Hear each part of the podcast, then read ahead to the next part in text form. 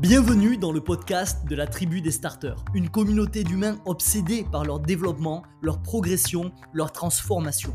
Ici, ensemble, on va parler productivité, organisation, gestion du temps, mais aussi modèle mental, neurosciences, psychologie et croissance personnelle. Je vais te partager tous les concepts, les astuces, les armes et les exercices des plus grands.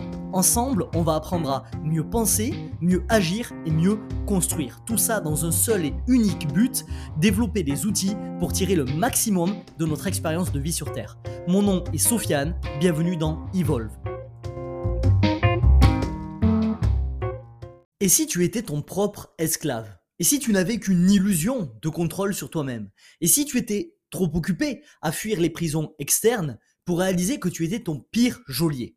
C'est la question qu'on va explorer ce matin ensemble dans ce nouvel épisode de Evolve. Salut mon starter, j'espère que tu as la patata del diablo en cette nouvelle matinée et bienvenue dans ce nouvel café épisode de Evolve où on va parler, spoiler alert, de biais cognitifs. Alors je sais, ça fait pas si longtemps que ça qu'on a parlé de biais cognitifs. On en a parlé pour la première fois dans l'épisode 3 sur le fresh, le fresh Start Effect. Mais c'est un sujet, comme je t'avais expliqué, qu'on abordera souvent dans Evolve, tout simplement parce que les biais cognitifs, il y en a plus de 200, il me semble, à l'heure actuelle, qui ont été répertoriés. Il y a énormément de choses à dire et c'est passionnant. J'ai une obsession pour le sujet. J'ai une obsession pour euh, cette espèce de faculté à comprendre et à découvrir tous les logiciels préinstallés dans nos têtes qui limitent la puissance cognitive de nos machines cérébrales parce que c'est ça qui se passe en fait. On a vraiment des programmes qui vont aller comprimer, qui vont aller réduire, qui vont aller limiter la puissance cognitive que l'on a naturellement. Alors aujourd'hui, je vais t'en présenter un tout nouveau. L'épisode, il va pas être très long. C'est un épisode chill. On est tranquille ensemble pour passer un bon moment. Tu vas découvrir notamment la théorie des biais cognitifs et leurs créateurs.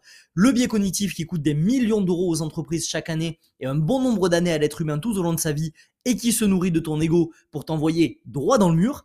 On va découvrir également ce que nous apprend l'expérience de Stowe qui a été menée en 1976, euh, le rapport entre la responsabilité individuelle collective et l'escalade de l'engagement, au service de quoi tu dois mettre ton ego, les trois types de personnes que nous décrit Seth Godin dans son livre In the Deep et pourquoi tu dois absolument devenir la troisième personne, les deux hacks qui te permettront de sortir de l'escalade de l'engagement, et enfin ce que nous apprend l'étude de Richard Gonzalez sur notre capacité à faire de bons choix. Ok?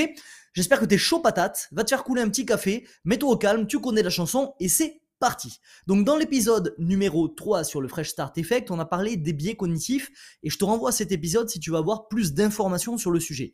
Aujourd'hui, je vais juste te rappeler quelques points rapidement pour que tu puisses suivre tout simplement si tu n'as pas encore écouté l'épisode 3. Quatre points principaux. Premièrement, la théorie des biais cognitifs est née dans les années 70. Deuxièmement, elle a été développée par les psychologues Amos Tversky et Daniel Kahneman. Troisièmement, le but était de comprendre pourquoi il y avait des prises de décision irrationnelles dans le domaine économique. Et enfin, quatrièmement, un biais cognitif, c'est un schéma de pensée trompeur et faussement logique qui altèrent notre prise de décision. Ils font paraître logique ce qui ne l'est pas, ils simplifient excessivement les choses, ils nous empêchent de prendre de la hauteur pour penser, bref, ils créent ce qu'on appelle un dysfonctionnement dans le raisonnement. Ok? Encore une fois, si je te parle de tout ça aujourd'hui, c'est parce que quand on le connaît, quand on connaît les biais cognitifs, on peut faire en sorte d'en sortir le plus rapidement. On est moins victime de ces biais-là. On peut reprendre le contrôle dans des situations où tout simplement le contrôle nous échappe. On regagne du libre arbitre. Rappelle-toi ce que disait Carl Jung, cette phrase que je t'ai répétée au moins une dizaine de fois depuis qu'on a commencé Evolve, tant que vous n'aurez pas rendu l'inconscient conscient, il dirigera votre vie et vous l'appellerez destinée. Alors prenons quelques minutes ce matin, justement, pour rendre l'inconscient conscient. Le biais que je vais te présenter aujourd'hui, on l'appelle l'escalade de l'engagement. L'escalade de l'engagement. Et si on regarde ce que ça veut dire sur Wikipédia, on peut lire, j'ouvre les guillemets, L'escalade de l'engagement est un comportement humain dans lequel un individu ou un groupe confronté à des résultats de plus en plus négatifs d'une décision, d'une action ou d'un investissement continue néanmoins le comportement, le même comportement, plutôt que de changer de cap. L'acteur maintient des comportements irrationnels qui s'alignent sur les décisions et actions précédentes. Fermez les guillemets. Donc en clair, le biais de l'engagement, il nous pousse à persister dans une mauvaise direction plutôt que d'admettre qu'on a fait une erreur c'est continuer de prendre de mauvaises décisions pour justifier en fait notre décision initiale. Comme par exemple trois, trois petites situations qui vont à mon avis beaucoup de parler. Premièrement, c'est continuer d'apprendre à l'arrêt de bus, continuer d'attendre pardon à l'arrêt de bus même s'il a 20 minutes de retard parce que ça fait déjà 20 minutes que j'attends. Donc je veux pas avoir perdu 20 minutes de ma vie, donc je vais continuer à rester là. Ou encore c'est continuer ce projet qui ne mène nulle part parce que ça fait des mois que je suis dessus.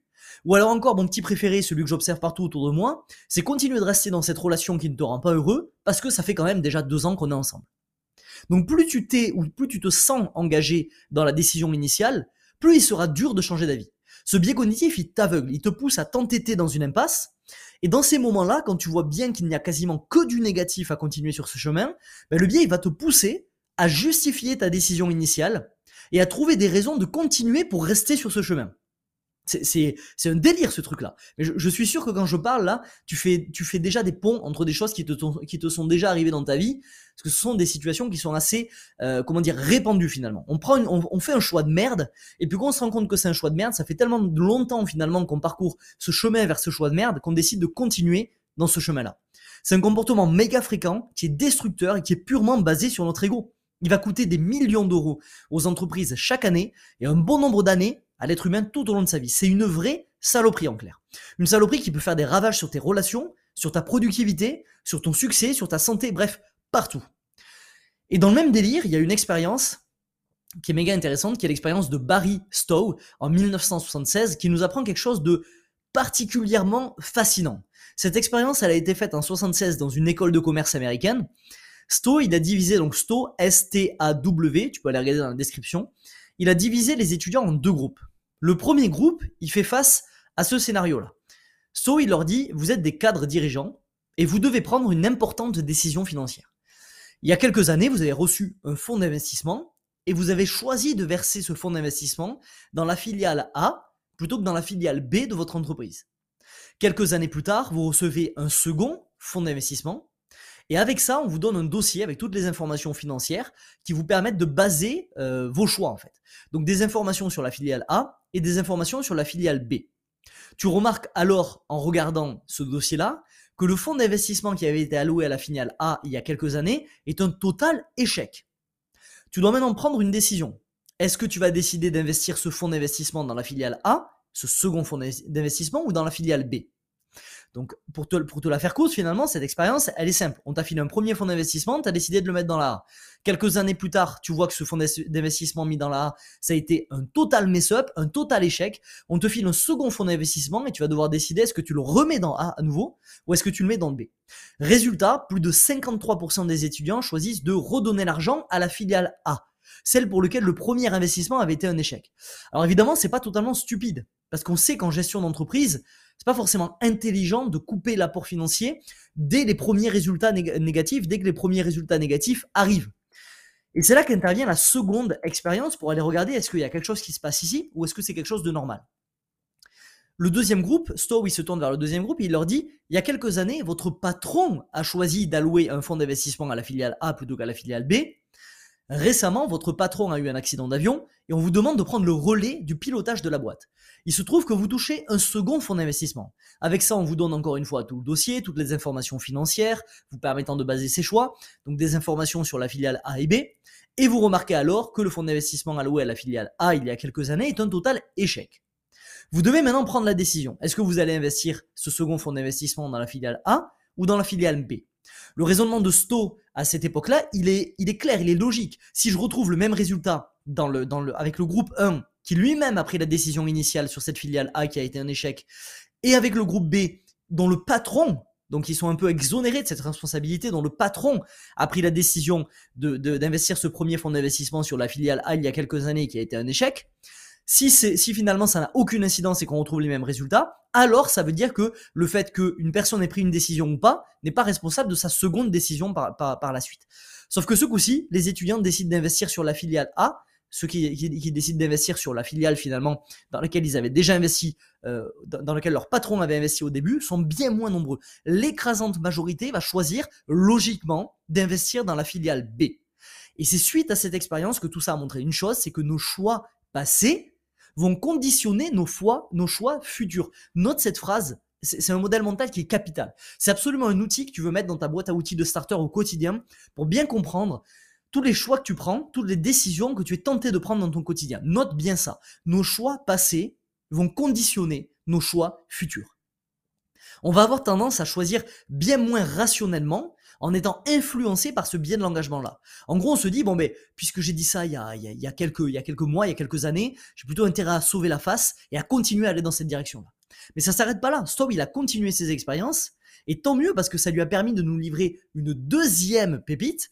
Il a remarqué que plus la responsabilité individuelle ou collective face à une décision initiale est forte, plus l'escalade de l'engagement est élevée. En gros, plus on se sent responsable de la connerie, plus on aura tendance à s'enfoncer dans cette connerie. Sous-entendu à augmenter la dépense de ressources dans le sens de la connerie pour essayer de se sortir de cette connerie sans perdre la face. Note aussi ça, c'est capital. Plus la responsabilité individuelle ou collective face à une décision initiale est forte, plus l'escalade de l'engagement est élevée. C'est complètement quelque chose, c'est une étoile que tu peux mettre dans ta Mind Galaxy. Je te renvoie à ce programme. Si tu as pris ce programme-là, c'est une étoile que tu peux mettre dans ta Mind Galaxy, bien évidemment. On voit donc ici qu'il y a une question d'ego. Ça me rappelle d'ailleurs cette magnifique phrase de Simon Sinek que tu dois absolument découvrir, hein, ce, gars-là, Simon Sinek, si tu l'as pas encore fait, ça va faire le 20e épisode euh, que je parle de Simon Sinek, peut-être pas à chaque épisode bien évidemment, mais je t'en ai parlé à maintes reprises, et il dit, un bon leader met son ego au service du projet et non le projet au service de son ego. À méditer.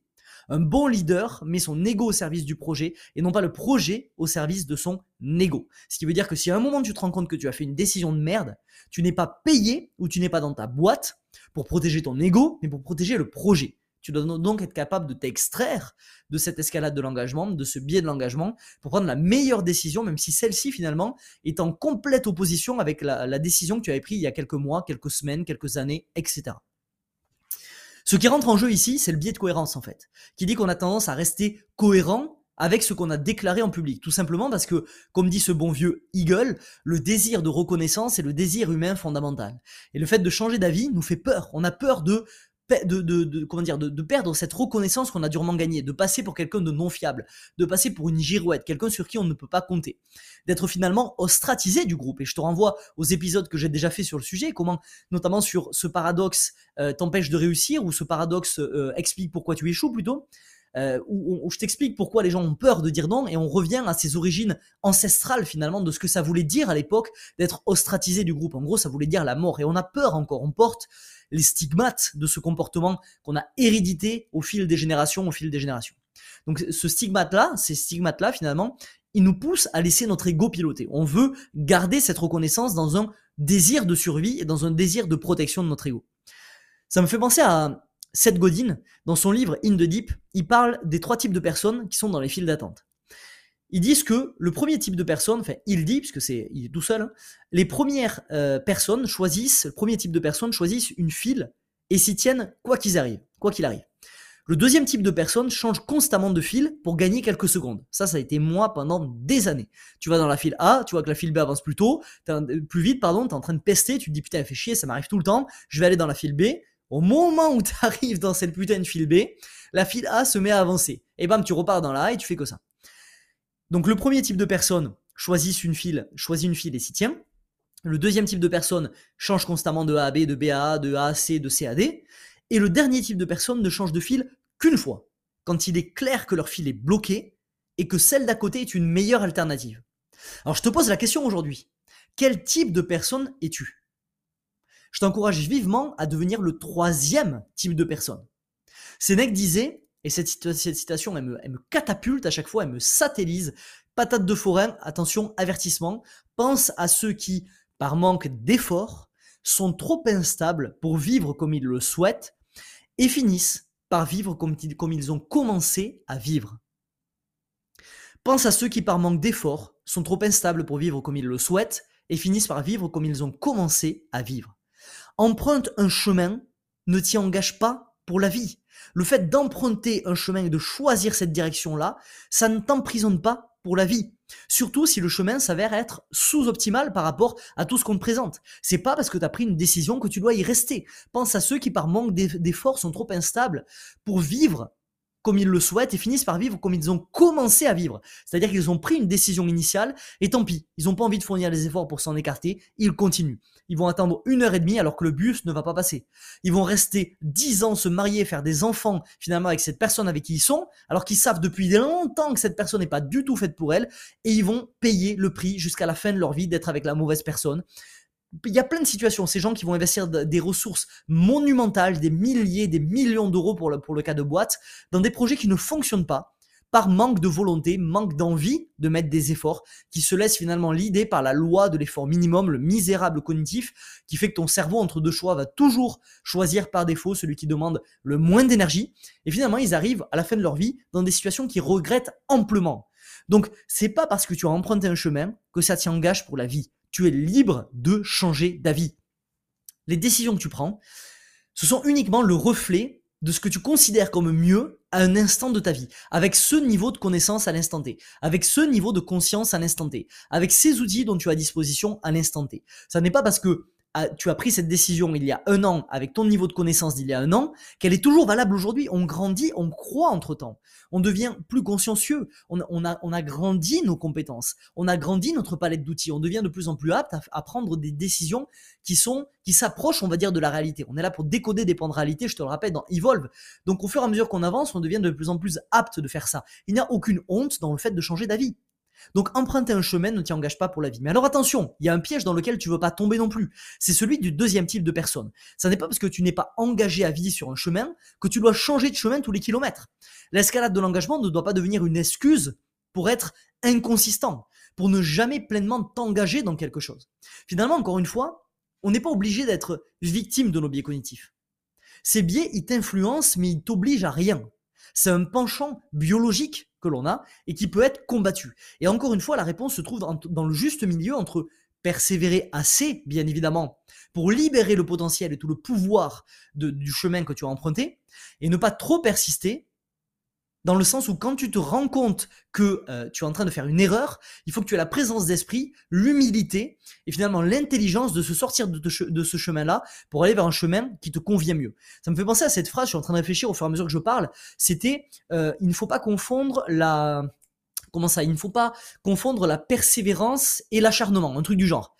Il ne faut pas confondre la persévérance et l'acharnement. Et la limite est fine. La limite est fine parce que on vit dans une société qui nous pousse aujourd'hui à persévérer, bien évidemment, et je suis le premier à le faire. Parce que finalement, le, les, tous les trésors les mieux gardés de ce monde demandent qu'on y investisse un réservoir d'efforts, de temps, de persévérance et d'énergie qui sont colossales pour qu'on puisse aller, aller ramasser les fruits de ce qu'on a, fait jusqu'à maintenant. Mais d'un autre côté, la limite est fine entre ce qu'on appelle la persévérance et finalement l'acharnement qui veut dire que objectivement, tout va mal, tu sais que ça va mal, tu sais que tu, tu devrais pas continuer à avancer sur ce chemin parce que il ne te correspond plus, tu as changé entre temps, ça n'est plus toi finalement. Et c'est un chemin qui, au lieu de te faire avancer, te fait reculer par rapport à qui tu dois être. Mais on va continuer sur ce chemin-là par acharnement. Et nous, on veut persévérer, mais on ne veut pas s'acharner. Il y a deux bons hacks pour combattre cette escalade de l'engagement et je finirai là-dessus. Le premier hack, c'est de te mettre des limites de temps. Dis-toi par exemple, si le bus n'est pas là dans 15 minutes, je me barre. Je l'utilise énormément ça. Pas avec le bus, mais quand j'attends quelque chose, je me dis ok, je mets un chrono, si c'est pas là dans tant de minutes, je pars. Peu importe, je laisse pas à ce moment-là mon cerveau me dire ah ouais mais t'as déjà attendu tant de temps, c'est peut-être un peu con, faudrait peut-être que tu restes. Non, j'ai décidé en amont quand j'étais clair d'esprit, quand j'étais pas, quand j'avais pas les deux pieds dans l'escalade de l'engagement, je me suis dit avant de m'engager, là je trouve que cette situation est intéressante jusqu'à tant de minutes. Au-delà de tant de minutes, je me barre. Tu peux te dire aussi, si j'ai pas un début de résultat sur ce projet dans 9 mois, je l'abandonne. Pendant 9 mois, je vais m'y mettre comme un salaud, je vais tout donner. J'ai avancé comme un bulldozer. Et si dans 9 mois, j'ai pas un embryon de résultat, j'abandonne. Tu peux aussi te dire, si ma relation ne s'améliore pas d'ici de 6 mois, j'arrête. Je m'engage aujourd'hui à faire tout ce qu'il faut et à engager toute mon énergie pour faire des 6 prochains mois le focus pour réparer ma relation. Si dans 6 mois, je n'y suis pas arrivé, je me barre de là. Première astuce donc, te mettre des limites de temps. Deuxième astuce, c'est de te demander qu'est-ce que tu conseillerais à ton meilleur ami dans la même situation. Il y a une étude de Richard Gonzalez qui a été faite qui est passionnante, qui réunit des étudiants à qui on demande de choisir entre deux carrières. La carrière A, en gros, elle incarne tout ce qui est bling bling, argent, etc. La carrière B, elle incarne tout ce qui est carrière en accord avec tes valeurs, bonheur long terme, etc. etc. Quand on demande aux étudiants de décider un choix de carrière pour eux-mêmes, 66% choisissent la B, c'est-à-dire la carrière sur les valeurs, le bonheur long terme, qui jugent plus sain. Quand on demande aux étudiants qu'est-ce qu'ils conseilleraient à leur meilleur ami, c'est plus 66%, mais 83% qui choisissent la B, donc la valeur, le bonheur, le long terme. La conclusion de cette étude montre que on est bien meilleur à recommander les personnes qui ne sont pas nous. Pourquoi? Parce que là, on est conscient que le meilleur choix, c'est le choix B, mais on va beaucoup plus le conseiller à notre meilleur ami que ce qu'on le conseillerait à nous-mêmes. Ce qui renvoie à une des stratégies pour prendre des meilleures décisions, une des stratégies qui est très répandue, qui est de prendre de la distance vis-à-vis de notre propre subjectif, gagner en objectivité, prendre de la hauteur. Mais ça, toutes ces techniques de prise de décision, on en parlera, on aura l'occasion d'en parler maintes et maintes fois dans Evolve, bien évidemment, tout au long de la vie de ce podcast-là, parce qu'il y a énormément à dire, il en existe énormément, et c'est un sujet qui me passionne, la prise de décision. Donc bien évidemment qu'on reviendra dessus. Donc comment tirer de l'activable de cette vague? Premièrement, identifie ces domaines où tu t'obstines et tu récoltes que du négatif. Deuxièmement, demande-toi si tu n'es pas victime de l'escalade de l'engagement. Troisièmement, demande-toi ce que tu conseillerais à un ami. Quatrièmement, fixe-toi une deadline pour régler la situation. Et enfin, cinquièmement, si la situation n'est pas réglée d'ici cette date et que ce que tu conseillerais à ton ami est de lâcher prise, alors tu lâches prise. Finalement, la vie est un subtil mélange entre tenir bon et lâcher prise. Persévérer suffisamment pour construire des choses qui ont du sens, mais pas trop au point de tomber dans l'escalade de l'engagement. Savoir lâcher prise face à des impasses, mais ne pas non plus tomber dans le syndrome de l'objet brillant. Finalement, c'est vraiment être cette troisième personne, et c'est tout ce que tu dois retenir, cette troisième personne dans la file d'attente. Celle qui change de file une fois, et uniquement quand il est clair qu'elle est dans la mauvaise. Ok? C'est tout pour moi aujourd'hui mon starter. Si t'as aimé cet épisode, n'hésite pas à me mettre 5 étoiles sur ta plateforme de podcast préférée.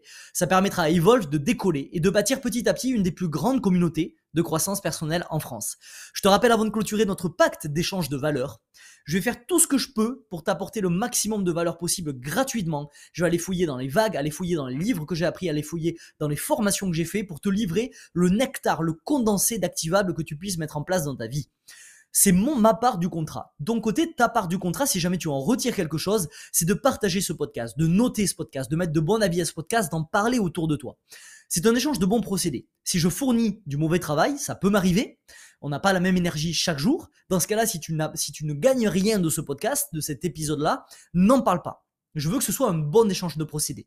Mais si jamais il t'apporte quelque chose, n'hésite pas à en parler autour de toi. Et ensemble, avec ce pacte d'échange de valeurs, on va faire à la fois grandir Evolve et te faire grandir te faire croître toi-même, bien évidemment, via tout ce qui va être libéré comme puissance, comme outil, comme heuristique à travers tous ces épisodes de podcast. Ok?